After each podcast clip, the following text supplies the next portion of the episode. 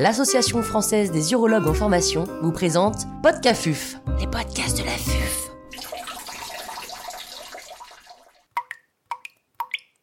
Complications digestives de la chirurgie urologique. Professeur Philippe Seb, chirurgien urologue et chef de service du groupe hospitalier Diaconès Croix-Saint-Simon à Paris, nous fait part de son expertise. L'intervenant n'a pas reçu de financement.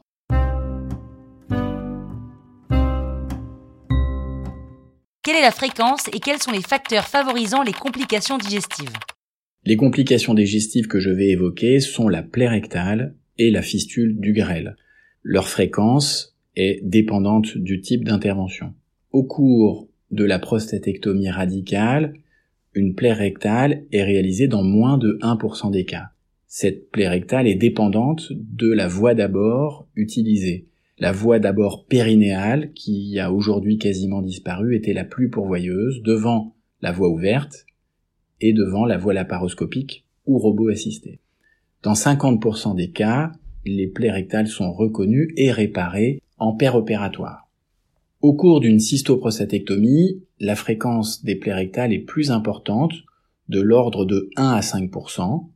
Dans ces deux interventions, les facteurs favorisants sont le manque d'expérience et une dissection à l'aveugle de l'apex prostatique notamment, qui est la zone anatomique où le tube digestif et l'appareil urinaire sont le plus proches, puisque c'est au niveau de l'apex prostatique que vient s'accoler l'angle anorectal.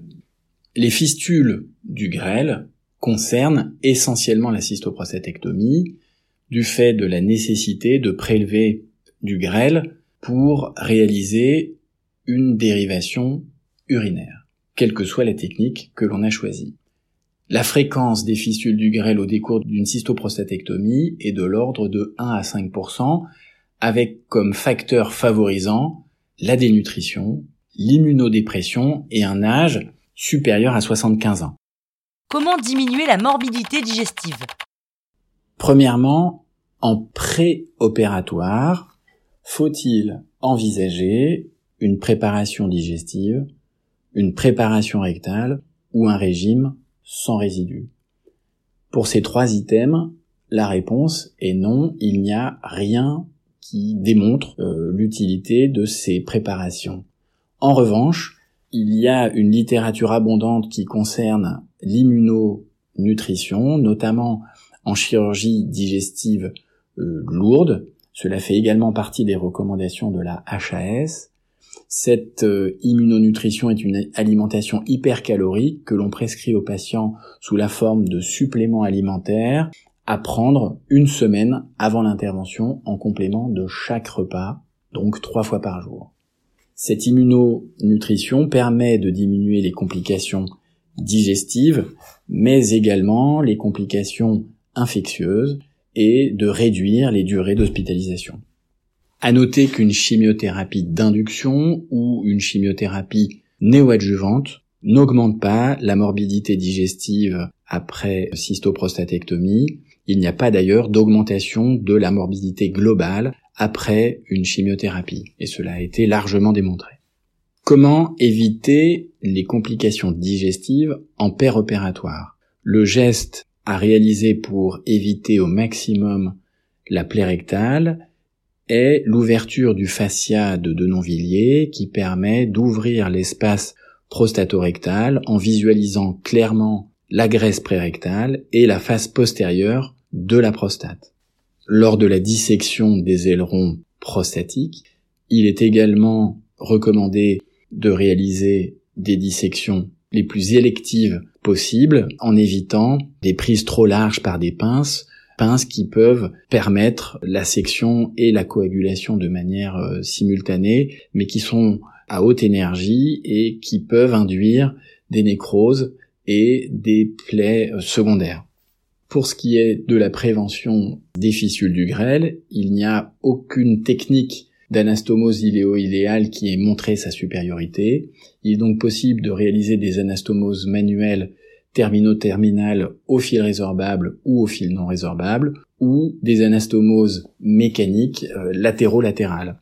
Dans tous les cas, il faut privilégier la technique que l'on connaît le mieux et donc pour laquelle on a le plus d'expérience.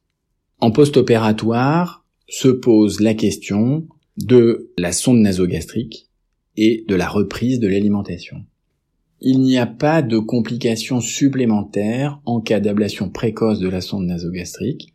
Il est donc recommandé de retirer la sonde nasogastrique en salle de réveil, voire de ne pas mettre de sonde nasogastrique. Ceci est à modérer chez les patients neurologiques, donc dans une indication très particulière. En tout cas, il n'y a pas lieu d'attendre un débit de sonde gastrique inférieur à 500 cc par 24 heures ou d'attendre la reprise du transit avant de retirer la sonde nasogastrique. D'autant que la reprise de l'alimentation orale doit se faire le plus tôt possible et il est aujourd'hui proposé dans les programmes euh, de fast track de reprendre une alimentation progressive dès J1 ce qui permet de limiter au maximum l'alimentation parentérale qui a tendance à, couper l'appétit et ne corrigera de toute façon pas des problèmes de, de dénutrition, et ce qui permettra également de euh, favoriser la reprise du transit. Comment réparer une plaie rectale et comment gérer une fistule du grêle? Pour réparer une plaie rectale, il faut parer les berges, surtout si euh, une énergie euh, électrocoagulante a été utilisée et ensuite réaliser une suture transversale en deux plans avec un test d'étanchéité négatif. Le deuxième élément important est d'apprécier la localisation de la plaie rectale par rapport à l'anastomose urétro-vésicale s'il s'agit d'une prostatectomie. Il ne faut en effet pas que les sutures se superposent car les règles de la cicatrisation font que l'apparition d'une fistule urétrorectale si les deux sutures sont en regard est hautement probable. Si c'est le cas, il faut absolument interposer un tissu graisseux entre l'anastomose digestive et l'anastomose urinaire en réalisant une épiploplastie. En cas de cystoprostatectomie, la réparation de la fistule pourra se faire de manière simple en l'absence d'entérocystoplastie, euh, en revanche, si une entérocystoplastie est réalisée, le risque de, fistule entre la plastie et le rectum est, maximal et l'interposition d'épiplomb est fortement recommandée. La fistule du grêle apparaît en général au cours de la deuxième semaine d'hospitalisation. Sa prise en charge va être fonction de son débit, de la qualité du drainage de la fistule, et de la tolérance clinique. Dans tous les cas, il est fortement recommandé et obligatoire de demander un avis à un collègue chirurgien digestif. En synthèse de ce podcast sur les complications digestives, il faut retenir que la chimiothérapie néoadjuvante n'augmente pas la morbidité, qu'il n'y a pas de nécessité de réaliser une préparation digestive, qu'une alimentation hypercalorique est préconisée une semaine avant la cystectomie. La sonde nasogastrique n'est pas indispensable. Il faut envisager une alimentation entérale le plus précocement possible. Le geste clé est la dissection de l'apex prostatique et une ouverture contrôlée de l'aponévrose de Denonvilliers. Merci pour votre attention.